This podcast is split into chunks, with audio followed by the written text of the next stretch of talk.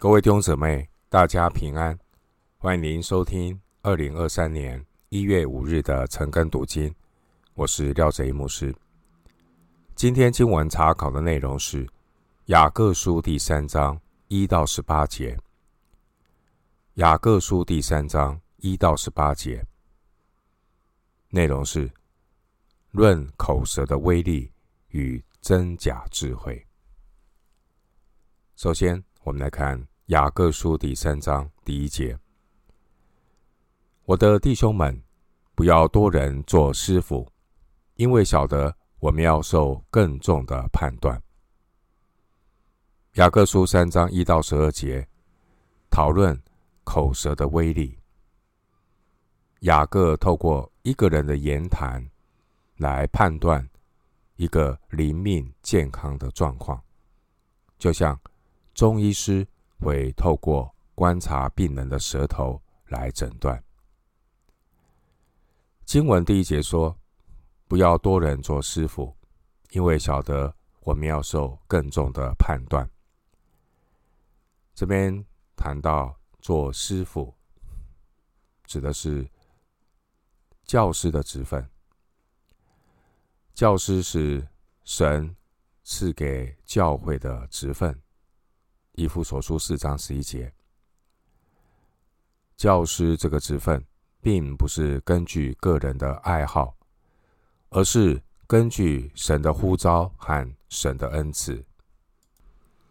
新约圣经提多书一章九节告诉我们，教导的人必须坚守所教真实的道理，才能将纯正的教训劝化人，又能把。争辩的人驳倒了。有些人呢，好为人师，只是想要满足自己发表的欲望，是根据自己的爱好追求自己的荣耀。在教会做教导的，如果自己没有受教的心，他自己也无法成为一个好的属灵教师。做教师的不能够只教导别人。却不教导自己。罗马书二章二十一节。因此，雅各说：“不要多人做师傅。”这是提醒所有参与讲台、查经班、主日学和所有教导侍奉的信徒要留意。经文第一节提醒：我们要受更重的判断。因为路加福音十二章四十八节说：“多给谁，就向谁多取。”我们所教导别人的内容，必须对准圣经真理，《使徒行传》十七章二节，并且将来这些教导的和被教导的人，也要按照真理接受神的审判。约翰福音十二章。四十七到四十八节，回到今天的经文，《雅各书》第三章第二节。原来我们在许多事上都有过失。若有人在话语上没有过失，他就是完全人，也能勒住自己的全身。关于教师的侍奉，主要使用的工具。就是身体中最难控制的舌头。不仅仅教师如此，每个人都很难控制他的舌头。而人最常见的问题，就是常常以口舌犯罪。雅各说：“如果我们能够先勒住最难控制的舌头，我们就能够勒住自己的全身。”因此，基督徒在侍奉之前，要恳求圣灵来光照引导，要约束自己的心，控制好舌头，尽量在话语上没有过失。马太福音十二章三十四节，主耶稣说：“人心里所充满的，口里就说出来。”回到今天的经文，《雅各书第三章三到五节。我们若把交环放在马嘴里，叫它顺服，它就能够调动它的全身。看呐、船只虽然甚大，又被大风吹逼，只用小小的舵，就随着掌舵的意识转动。这样，舌头在白体里也是最小的，却能说大话。看哪、啊。最小的火能点着最大的树林。三到五节经文，雅各告诉我们：舌头虽小，却威力十足。第三节，舌头虽然小如脚缓一般，却能够说大话，带来不同的影响。因此，人。要学习顺服圣灵的管理和约束，勒住他的舌头，这样的人才能够勒住自己的全身，然后他才能够顺着圣灵而行。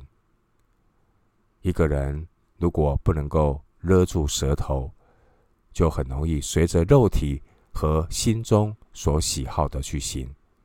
以弗所书二章三节。经文三到六节，关于舌头的比喻，这都是当时候人们非常熟悉的例子。第四节，他说：“舌头好像小小的舵，舵能够决定船的方向。”基督徒要顺服圣灵的管理，小心控制自己的舌头，这样我们一生。才能够走在合神心意的轨道上。经文第五节说：“舌头在白体里也是最小的，却能说大话。”人的舌头是很小，但舌头却能够带出的影响力是很大的。所谓“一言兴邦，一言丧邦”。人的舌头虽小，作用实在很大，如果呢不加以约束，结果就会像第五节所说的：“最小的火能点着最大的树林，不但会造成极大的破坏，而且范围和程度是人无法控制的。”回到今天的经文，《雅各书》第三章六到八节。舌头就是火，在我们白体中，舌头是个罪恶的世界，能污秽全身，也能把生命的轮子点起来，并且是从地狱里点着的。各类的走兽、飞禽、昆虫、水族，本来都可以制服，也已经被人制服了，唯独舌头，没有人能制服。是不仔细的恶物，满了害死人的毒气。六到八节提醒我们要留意舌头的威力。经文第六节说：“舌头就是火。”这是形容人的话语具有破坏的能力。经文说：“舌头是一个罪恶的世界。”第六节。意思是，舌头会带来的是非，好比整个罪恶的世界，因为舌头会引发许多的是非和罪恶。马太福音十五章十一节说：“不当的言语能够污秽全身。”主耶稣说：“出口的言语乃能污秽人。”言语发表的背后。其实是各种邪恶的意念，这些邪恶的意念透过发表出来的言语，具有污秽人的力量。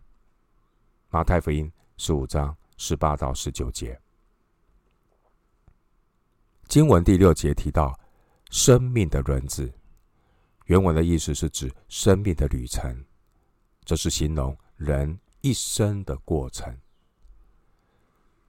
经文第六节说：“从地狱里点着的。”这是指舌头巨大的破坏能力是从地狱来的。经文第七节说：“已经被人制服了。”这是指在创世的时候，人被赋予管辖动物的特权。而经文第八节，雅各描述。虽然起初人能够驯服猛兽，但人却不能够控制自己的舌头。凡是诚实面对生活的人，我们都不得不承认这个事实。我们常常在口舌上犯罪。人类因为堕落的缘故，结果连肉体中这最小的舌头都控制不了了。我们从人性的角度来看，舌头，人根本没有能力控制这个细小的器官，因为人心被罪捆绑，只有通过神的灵和神的话，才能够真正的帮助我们来约束自己的舌头。经文第八节，雅各形容舌头是不止息的恶物，并且满了。害死人的毒气。我们根据雅各的描述，可以想象一条四处窜动的毒蛇，带着极厉害的毒牙，只要一两滴毒液就可以使人致命。同样的，人的罪恶透过舌头也能够毒害思想、摧毁品德。而最常见的例子就是。说闲话，人很容易背后说人闲话。闲话就是以自我为中心去重伤别人、诋毁别人。今天很多人透过网络的方式去诽谤自己所不喜欢的人。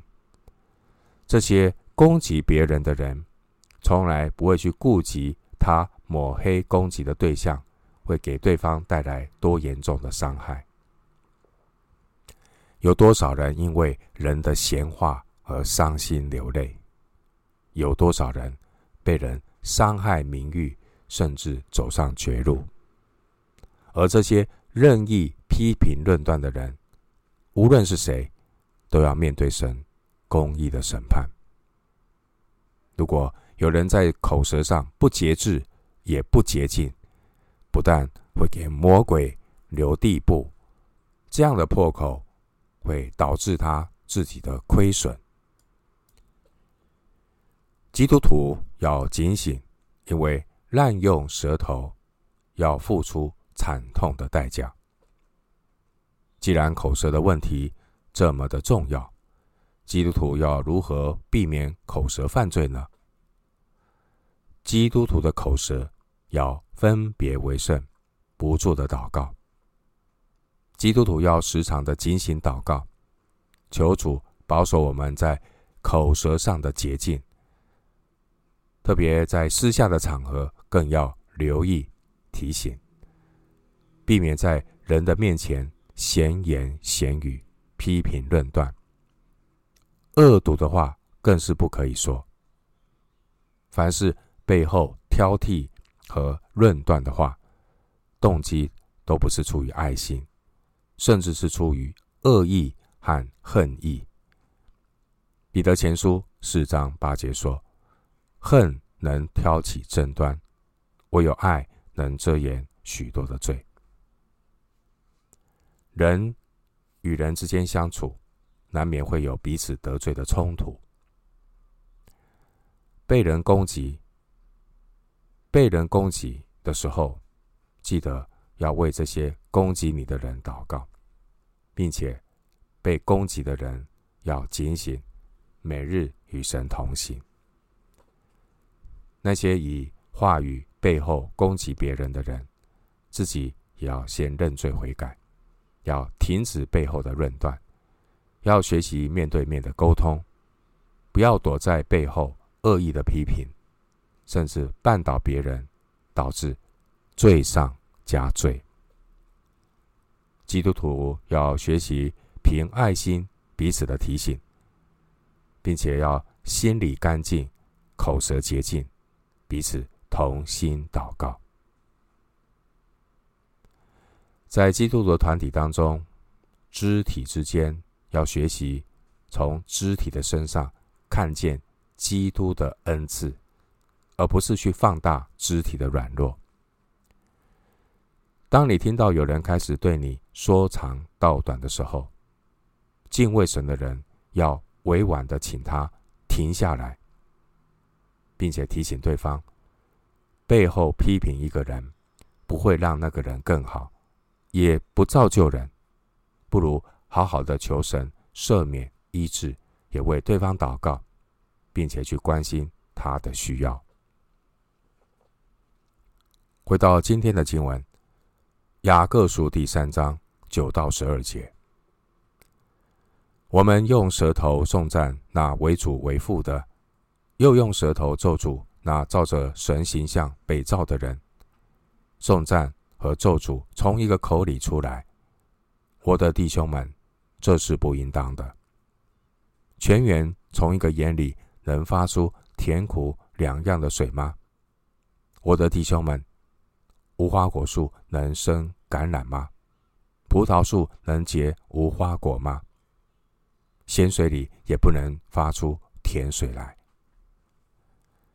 九到十二节，雅各提醒基督徒不能够。一口两舌，有颂赞神，有咒诅那照神形象被造的人，这是不应当的。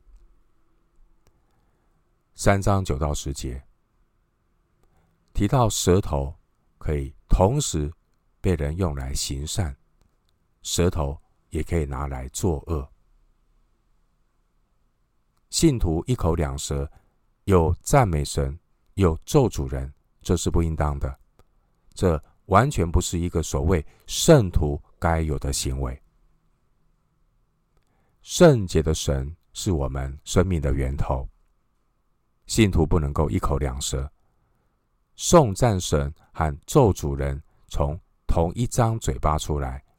雅各强烈的反对，一口两舌不应该出现在圣徒的生活中。上帝赐给我们可以颂赞神的舌头，而这个舌头是用来帮助人，而不是用来伤害人。我们通过以下三重的试验来检查一下我们所说的一切话：第一，我们所说的话是否真实；第二，我们所说的话是否良善。第三，我们所说的话是否是必要说的？基督徒要不断的求主来管制我们的舌头，祈求我们的灵磐石，我们的救赎主，使我们口中的言语、心里的意念，在神面前蒙悦纳。诗篇十九篇十四节，基督徒要知道。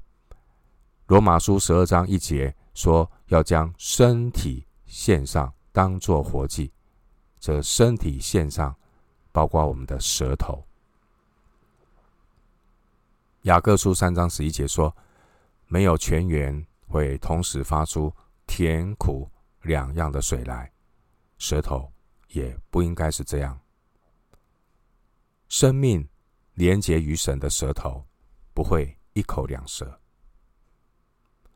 三章十二节，雅各提醒：自然界中，一棵树只能结出一种果实。这样，连结于神的舌头，怎么会产生善恶两种果实呢？十二节经文与马太福音七章十六到二十节的内容呢是相似，但是重点不一样。马太福音七章十六到二十节是提醒我们，不要期待坏树会结出好果子来，因为恶人只会做恶事，说坏话。而雅各书三章十二节，雅各提醒我们，连结于神的舌头，不应该结出两种不同的果实。没有泉源可以同时冒出咸水和甜水来，只能是其中一种。雅各透过大自然的例子来提醒我们，基督徒是分别为圣的人，在口舌上也要分别为圣。基督徒不能够一面在圣徒的聚会中唱圣歌，在聚会结束之后又大放厥词的说闲话，并且这些闲话是属于批评论断、不造就人的话，更是不应该的。基督徒最需要悔改的罪，就是口舌上的犯罪。回到今天的经文，《雅各书》三章十三节：你们中间谁是有智慧、有见识的呢？他就当在智慧的温柔上显出他的善行来。十三到十八节，雅各讨论关于真假智慧的分别。当雅各提到智慧的时候，雅各所考虑的并不是一个人有多少知识，而是他怎样过每一天的生活。基督徒灵命的成长，不只是拥有知识。而更重要的是，他怎样的妥善运用和实践圣经的知识。经文十三节所描述的是一个真正有智慧的人，而真正智慧的代表，这个人就是主耶稣基督。耶稣，他就是道成肉身的智慧。耶稣是神本体的真相，充充满满的有恩典，有真理。耶稣的身上充满智慧，道成肉身的耶稣，他的生活充满着圣灵的果子。回到今天的经文，《雅各书》第三章十四节：你们心里若怀着苦毒的嫉妒和纷争，就不可自夸，也不可说谎话抵挡正道。经文十四节。让我们看到属世的智慧。属世的智慧是以自我为中心，心中怀着苦毒的嫉妒和自私的野心。罪人所夸耀的智慧，就是以自我为中心所追求的荣耀，并不是荣耀神。因为世俗的智慧充满苦毒的嫉妒和纷争。以自我为中心的追求，都是在谋取个人的利益。他们会嫉妒一切与他竞争的人，并且会不择手段的对付他们。这种自我中心世俗的智慧，虽然也会给人带来一些成功，然而这些高举自我的智慧，就如同人类早期所见的巴别塔。骄傲、夸口，雅各反对这种只看重外表成就，却忽略人内心罪恶的夸口。这样的世俗的智慧是叫人死的智慧，其实这根本不是智慧。世俗的智慧违背真理去撒谎，这不是智慧，这是愚昧。回到经文，雅各书三章十五节，这样的智慧不是从上头来的，乃是属地的、属情欲的、属鬼魔的。在何处有嫉妒纷争，就在何处有扰乱和各样的坏事。经文十五节提醒我们，教会要留意世俗化的危险，去效法这个世界，导致教会与魔鬼所掌管的世界。同流合污，基督徒要谨慎，千万不要让这些属地的、属情欲的、属鬼魔的假智慧来污染神的子民。雅各使用属地的、属情欲的、属鬼魔的这三个形容词，一个比一个低劣。属地的智慧表示这种智慧并不是由天上来的，是来自堕落的世界。属情欲的智慧，表示这种智慧并不是圣灵所结的果子，而是源于人堕落的本性；而属鬼魔的智慧，表示这种智慧会产生各种类似鬼魔的行动，带来的是嫉妒纷争，因为魔鬼唯恐天下不乱。任何的团体，包括教会。只要有嫉妒纷争，那里就会同时出现各种扰乱的坏事。雅各的描述非常的真实。今天整个世界动荡不安，都是因为人拒绝领受真智慧，人自作聪明，不敬畏神，偏行己路。最后，我们来看雅各书三章。十七到十八节，唯独从上头来的智慧，先是清洁，后是和平，温良柔顺，满有怜悯，多结善果，没有偏见，没有假冒，并且使人和平的，使用和平所栽种的义果。三章十七节，雅各强调从神而来的智慧，先是清洁。清洁是指思想、言语和行为上都是清洁的。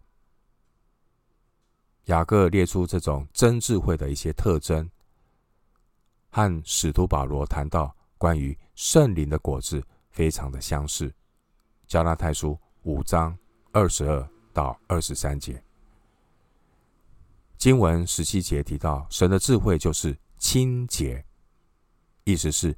人要真诚的顺服神，而不是怀着扭曲的动机去追求。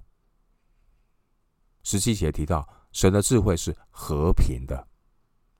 基督徒的智慧就是要成为和平之子，使人和睦。经文十七节提到，神的智慧是温良的。温良的人不增进，不咄咄逼人。不行义过分。十七节提到，神的智慧是柔顺。一个人生命像神的人，生命像神的人，他柔和谦卑，愿意学习，也愿意改过，并且乐意听从近前领袖的带领。这是柔顺。经文十七节说。神的智慧是满有怜悯，多结善果。一个属神的人，他有怜悯的行动，乐意帮助需要的人，因为神是满有怜悯、乐意施恩的神。因此，属神的子民一样有属神的生命，满心怜悯，乐善好施。经文十七节提到。神的智慧是没有偏见，没有假冒。基督徒单单的跟随神，不心怀恶意，并且呢，神的智慧是没有假冒，这是指人的行为真诚，没有伪装。最后，经文十八节，雅各以一句类似箴言的话总结今天的经文。十八节经文说，并且使人和平的，是用和平所栽种的义果。一些圣经的学者认为，十八节这句话是雅各引自耶稣的教训。使人和平的，是用和平所栽种的义果。这是提到，告诉我们，人的怒气呢，是不能够成就神的义。但是和睦可以。耶稣说：“使人和睦的人有福了，因为他们必称为神的儿子。”马太福音五章九节。使人和睦的人，他们的确是神的儿子，因为他们行事像他们的天父，生命彰显属神的智慧和公义。而世俗的公义往往是自以为义，自以为义不会带来和平，而是会带来自我中心的对立和怒气。这和神的智慧实在有天渊之别。与神和好的人，柔和谦卑的人，会带来人与神和好、人与人和好的真平安。我们今天经文查考就进行到这里，愿主的恩惠平安与你同在。